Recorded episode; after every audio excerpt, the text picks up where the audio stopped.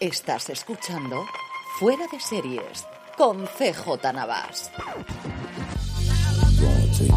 Bienvenidos a Streaming, el programa diario de Fuera de Series en el que un servidor CJ Navas te trae las principales noticias, trailers, estrenos y muchas cosas más del mundo de la televisión. Edición del viernes 12 de enero de 2024. Ya hemos terminado la semana, lo tonto, lo tonto, y tenemos, igual que toda esta semana, especialmente a partir del martes, muchísimas noticias de nuevos proyectos. Y es que, desde luego, que la maquinaria de Hollywood ya se ha tomado con ganas el arranque del año después de esos seis meses prácticamente parada por las huelgas en 2023. Antes de ir con todo ello, comenzamos hablando de premios. Y es que recordad que la madrugada del domingo al lunes tendremos la gala, la ceremonia de los premios Emmy pospuesta desde septiembre del año pasado, los semis correspondientes al 2023, que va a hacer que, por ejemplo, The Bear esté nominada por su primera temporada cuando recientemente ha recibido un porrón de globos de oro por la segunda temporada.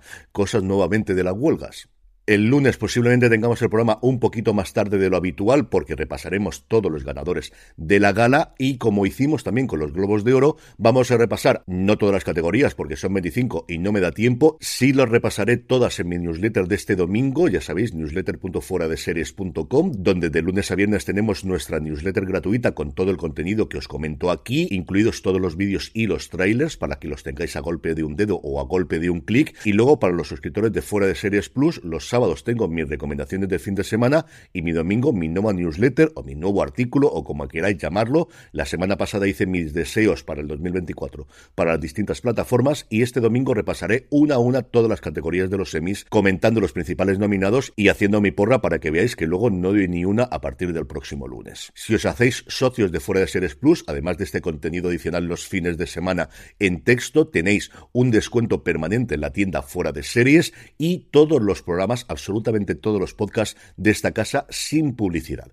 Si queréis más información, fuera de series.com barra plus. Vamos, como os digo, a repasar los principales nominados de los semis y de paso os digo quién creo que va a ser el ganador. Empezamos por las categorías principales de mejor drama, mejor comedia y mejor miniserie o película para televisión. En drama, los nominados son Andor, Better Call Saul, The Crown, La Casa del Dragón, The Last of Us, Succession, The Wild Lotus, que le han obligado a meterse en esta categoría cuando lo ganó absolutamente todo por miniserie con su primera temporada y una muy descafinada en su segunda temporada, Yellow Jackets. La gran favorita aquí, sin ningún género de dudas, es Succession. Succession que ha ganado en tres de las cuatro oportunidades que ha competido en esta categoría. Solamente perdió contra la última temporada de Juego de Tronos. Es la gran favorita y sinceramente creo que va a ser la ganadora en una gala que creo que en general va a ser un gran homenaje a la última temporada de Succession. En comedia tenemos Colegio Abbott, Barry, Jury Duty, La maravillosa señora Maisel, Solo asesinatos en el edificio, Miércoles o Merlina para nuestros oyentes en Sudamérica o Wednesday para nuestros oyentes internacionales, la dos veces ganadora del premio Emmy en las dos temporadas que había emitido hasta la actualidad, Ted Lasso y la que yo creo que es la clara favorita, como os decía anteriormente, por su primera temporada, no por su reciente segunda temporada, de Bear. Sinceramente creo que el premio está entre estas dos series. Sí, Jury Duty podría dar la sorpresa, pero me extrañaría muchísimo. Y si al final tengo que votar por alguna, yo me decanto por The Bear. En miniserie tenemos Monstruo, la historia de Jeffrey Demer. Todos quieren a Daisy John. Fleischman está en apuros.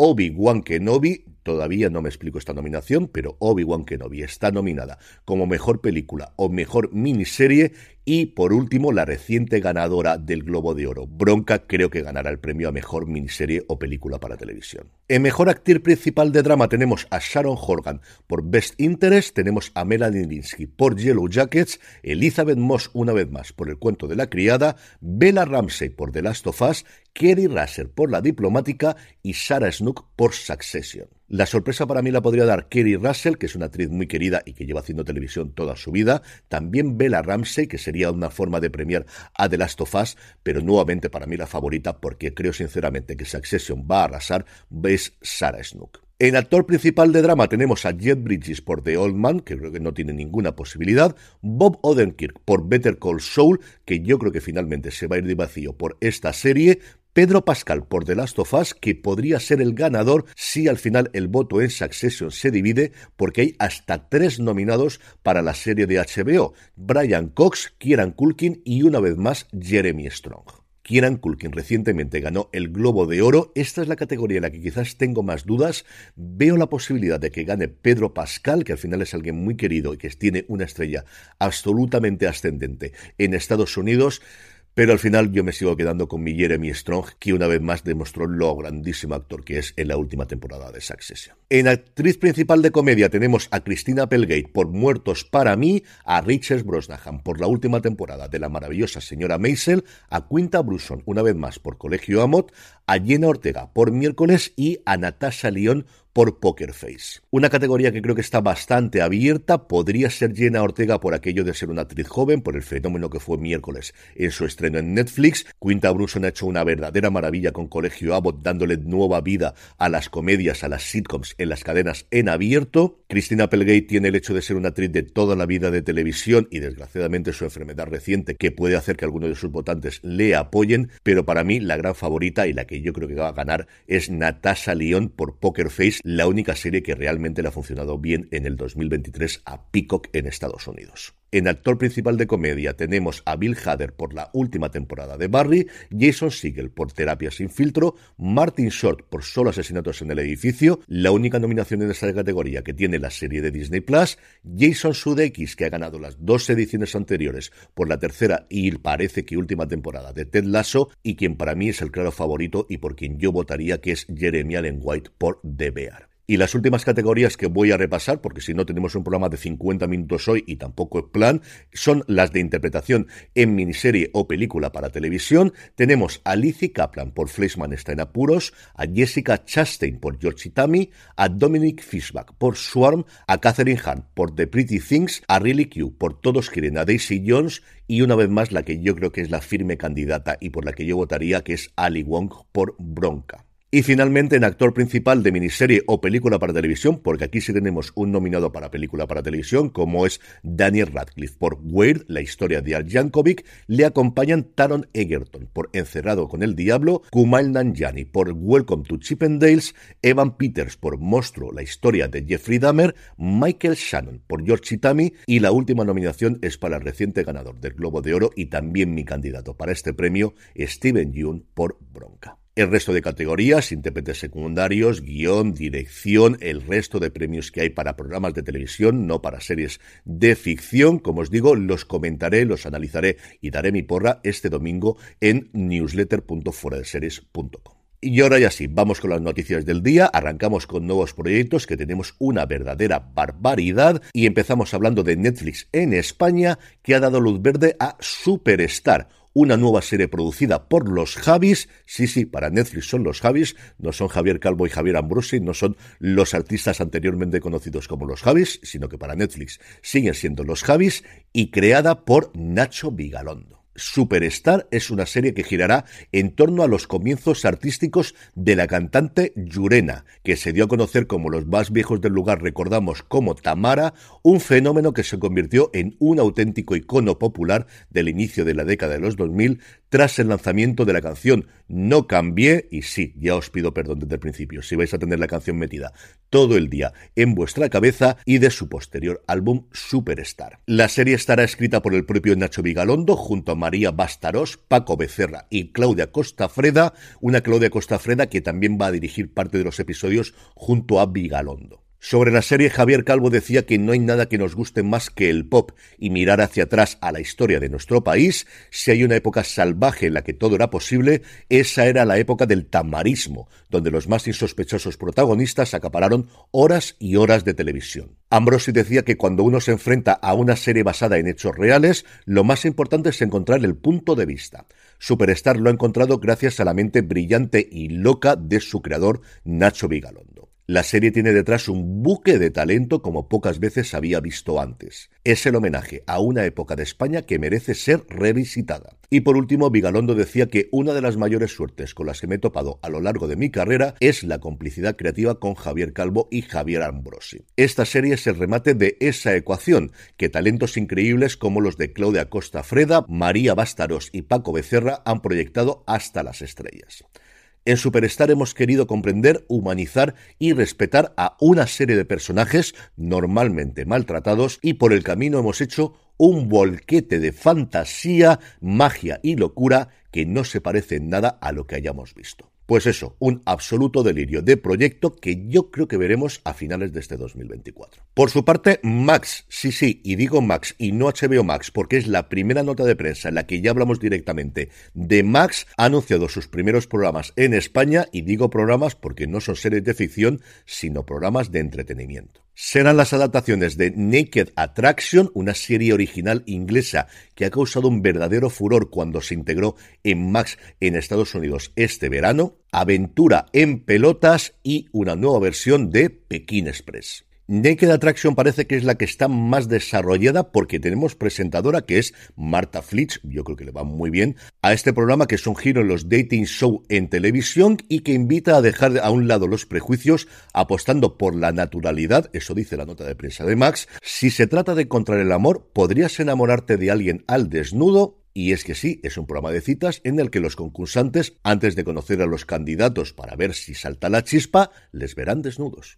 Más desnudez nos promete aventura en pelotas, sobrevivir tres semanas en uno de los parajes más extremos del planeta, sin agua, sin alimentos, sin herramientas y sin ropas. Este es el reto de aventura en pelotas. Esta es la nueva producción de Max para España. Y por último, Pekín Express, que cumple 20 años desde su primera edición en su Bélgica natal. A estas alturas creo que no hace falta que os cuente de qué va el programa. Eso sí, a día de hoy no sabemos quién va a dirigir el concurso en esta nueva edición. Por su parte, Paramount ha anunciado una nueva película del universo Star Trek que va a estar escrita por Seth Graham Smith y dirigida por Toby Haynes. La película está producida por Bad Robot, la productora de JJ Abrams, tendrá lugar en el universo Kelvin y parece que va a ser una precuela de ese reboot que hizo JJ Abrams en el 2009 con la nueva Star Trek. En desarrollo también se encontraría Star Trek 4, aunque hace mucho tiempo que no sabemos nada de ella. No hemos tenido una película del universo Kelvin desde 2016, que se dice pronto, y el equipo creativo desde luego a mí me convence bastante. Smith se hizo conocido con la novela Abraham Lincoln Cazador de vampiros, pero también está dado en labores de guion y de producción de It o de la película de Lego de Batman, y Haynes ha hecho muchísima televisión, pero recientemente fue el director principal de Andor, así que desde luego el pedigrí los dos lo tienen. Y los últimos dos proyectos son dos de series documentales deportivas. Apple TV Plus sigue explotando su unión con la Major League Soccer, con la Liga de Nuestro Fútbol en Estados Unidos y anuncia una nueva docu-serie con acceso privilegiado e imágenes inéditas de la temporada actual 2024. La serie estará producida por Box to Box Films, la productora detrás de Drive to Survive, o como tradujo aquí Netflix en España, Fórmula 1, la emoción del Grand Prix, la serie que popularizó el deporte del motor en Estados Unidos durante la época de pandemia y la que de alguna forma ha marcado el cómo se hacen este tipo de docuseries que siguen la temporada de un determinado deporte en los últimos tiempos, y nos contará los momentos más emocionantes de la temporada 2024 de la MLS, desde la pretemporada hasta el final de la Copa MLS MLS en ocho episodios. Y del fútbol pasamos al baloncesto porque The Athletic, la publicación especializada en deporte, a la que yo estoy suscrito, la verdad que da muchísima información, que compró hace un año el New York Times, ha confirmado ese proyecto de Netflix que os comenté a finales del año pasado, que igual que hizo Quarterback con la NFL, seguiría en este caso a estrellas de la NBA a lo largo de la temporada, y ojo al planter, porque según ellos seguiría a LeBron James, lo cual es lógico porque es uno de los productores ejecutivos junto a la productora de Peyton Manning, pero es que además estaría Domantas Sabonis, el pívot de los Sacramento Kings, Jimmy Butler, el jugador franquicia del Miami Heat, Anthony Edwards, uno de los jugadores jóvenes con más proyección de la liga y que está haciendo que los Minnesota Timberwolves sea uno de los mejores equipos actuales de la NBA. Y por último, el jugador franquicia del que actualmente es el mejor equipo de la NBA, mis queridísimos Boston Celtics, Jason Tatum. Pasando ya al apartado de casting, ni un solo día sin una incorporación a The Last of Us. En esta ocasión es Isabela Merced la que ha sido fichada para interpretar a Dina. La actriz apareció en su momento en Sicario, el Día del Soldado, y recientemente en Transformers, El Último Caballero, y se une así a los fichajes recientes de John Mancino y de Kathleen Deven en la segunda temporada de la serie de HBO. En el apartado de renovaciones, cancelaciones y resurrecciones, una mala noticia para los aficionados a The Good Doctor, y es que la serie de la ABC concluirá con su séptima temporada. Siete temporadas, por tanto, para la serie de Freddy Highmore, una séptima temporada que comenzará a emitirse en Estados Unidos el 20 de febrero. Y terminamos el bloque de noticias con tres cositas rápidas de industria. Por un lado, Amy Reinhardt, la presidenta de anuncios de Netflix, sí, sí, este es su cargo, President of Advertising, apareció en el CES de Las Vegas, donde ha habido dos tendencias. Por un lado, todo inteligencia artificial y por otro lado, todas las plataformas de streaming ofreciendo nuevas soluciones de anuncios para decir que actualmente la plataforma cuenta con 23 millones de suscriptores a su tarifa con anuncios. Teniendo en cuenta que hace apenas dos meses la plataforma solamente contaba con 15 y que no han caído el número de suscriptores, desde luego que esta jugada le está saliendo redonda al gigante rojo. Por su parte, Disney ha contratado a John Wax como nuevo responsable de producción original global, es decir, todo lo que no tenga que ver con Estados Unidos. Wax desembarca en Disney procedente de Amazon Studios, donde supervisaba la estrategia global de televisión de Prime Video y de la productora, y trabajará junto a Christine Finney, que es la responsable de operaciones y estrategia internacional de Disney Entertainment. Y por último, Dazón ha anunciado que desde esta próxima jornada incorpora la Liga Hypermotion, es decir, la segunda división de toda la vida de la liga, a su oferta multideporte. Eso sí, hay que pagar extra, hay que pagar 9,99, es decir, 10 euritos si queréis ver la segunda división, pero desde esta próxima jornada estará disponible también en Dazón.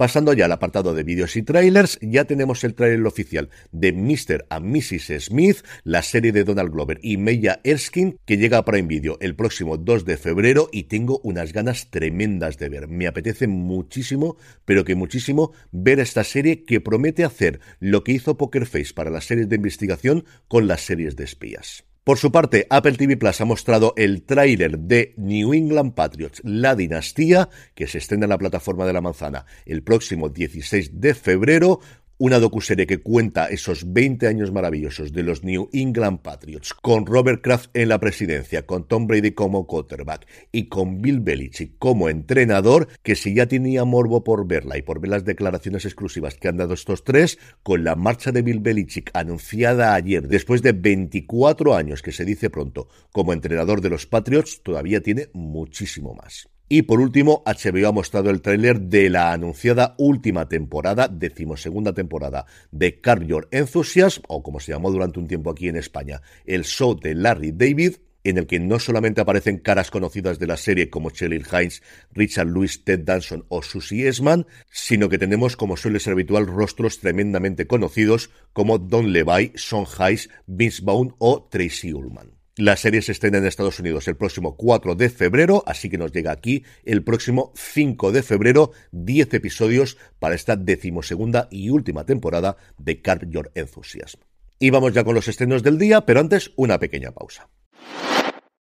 Estamos ya de vuelta, hoy viernes 12 de enero se estrena en Prime Video Serrines, Madera de Actor. Esta comedia autoparódica protagonizada por Antonio Resines, en la que encarna a una versión de sí mismo, un actor muy conocido de mucho éxito y que ganó mucho dinero gracias a una comedia llamada Los Tocino y que a punto de volver a un reboot de la serie que ha encargado una plataforma de streaming, decide abandonarlo y buscar papeles más sesudos en teatro o en cine para buscar aquello que nunca ha tenido, que es el reconocimiento de la crítica de sus compañeros de profesión y del público. Una serie que a mí me ha parecido realmente maravillosa, me he divertido muchísimo con ella. Son episodios de 25-30 minutos. Menciona aparte al papel que hace Jorge Sanz, que es maravilloso. Acercaros al menos a ver el primer episodio, ved si es el tipo de humor que os convence y si es así, tenéis desde luego una serie para ver este fin de semana. Hablamos, por cierto, mucho más de ella en Premiere, que ya lo tenéis disponible en review de Fuera de Series, el análisis semanal que hacemos